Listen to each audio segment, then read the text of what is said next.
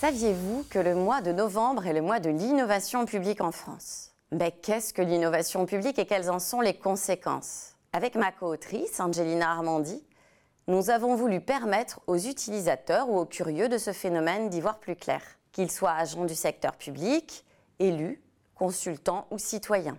Notre ouvrage a été conçu comme un guide au long cours de l'innovation publique, pour retracer à la fois son origine historique et théorique, décrire les dispositifs et réfléchir aux conséquences plus larges sur le management public. Dans l'esprit du guide, nous avons voulu démystifier le métalangage et les acronymes qui fleurissent dans le domaine. Alors la notion d'innovation publique, elle est issue à la fois de l'économie et du management. Elle permet de renouveler le New Public Management à la fin des années 1990. Elle peut être définie comme l'introduction, la mise en œuvre et la diffusion d'une invention dans la sphère publique visant un meilleur service aux usagers. Comment l'innovation publique se traduit-elle en termes opérationnels? Elle se matérialise par des initiatives variées, des écosystèmes structurés comme les laboratoires d'innovation publique ou encore les start-up d'État et des territoires. Elle mobilise des techniques et des outils qui ont souvent ou parfois fait l'objet d'une expérimentation au sein du secteur privé. En résumé, deux approches se distinguent. La première est une innovation numérique qui privilégie des réponses aux besoins des usagers sous forme d'applications pour smartphone, comme anti-Covid, ou de gestion de bases de données informatiques. La seconde est une innovation managériale ou organisationnelle qui propose de repenser la manière de travailler des agents du service public. Cela peut se traduire par exemple par la structuration de parcours usagers co-construits avec des designers, comme pour l'attribution des places en crèche.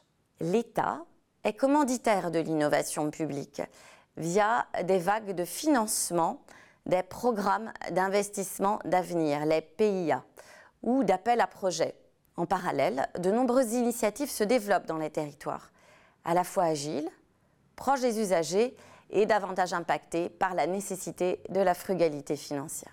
Ces pratiques innovantes ont des conséquences importantes sur le management et la gestion des ressources humaines dans le secteur public on voit émerger de nouveaux métiers, de nouveaux services et de l'accompagnement au changement autour de cette innovation publique. Cela nécessite un ajustement des recrutements, mais également des formations initiales et continues pour l'ensemble des agents du service public. Le développement des communautés de pratique dans ce secteur mérite notamment d'être signalé. Il s'agit de groupes qui se rassemblent afin de partager et d'apprendre les uns des autres, physiquement ou virtuellement. Futur Public, par exemple, est une communauté animée par la Direction interministérielle de la transformation publique, la célèbre DITP. En conclusion de l'ouvrage, nous avons souhaité interroger les limites de l'innovation publique. C'est la raison pour laquelle notre livre se termine par une sorte de foire aux questions que l'on peut se poser très légitimement sur l'innovation publique. Est-ce un phénomène de mode? Est-ce un phénomène parisiano-parisien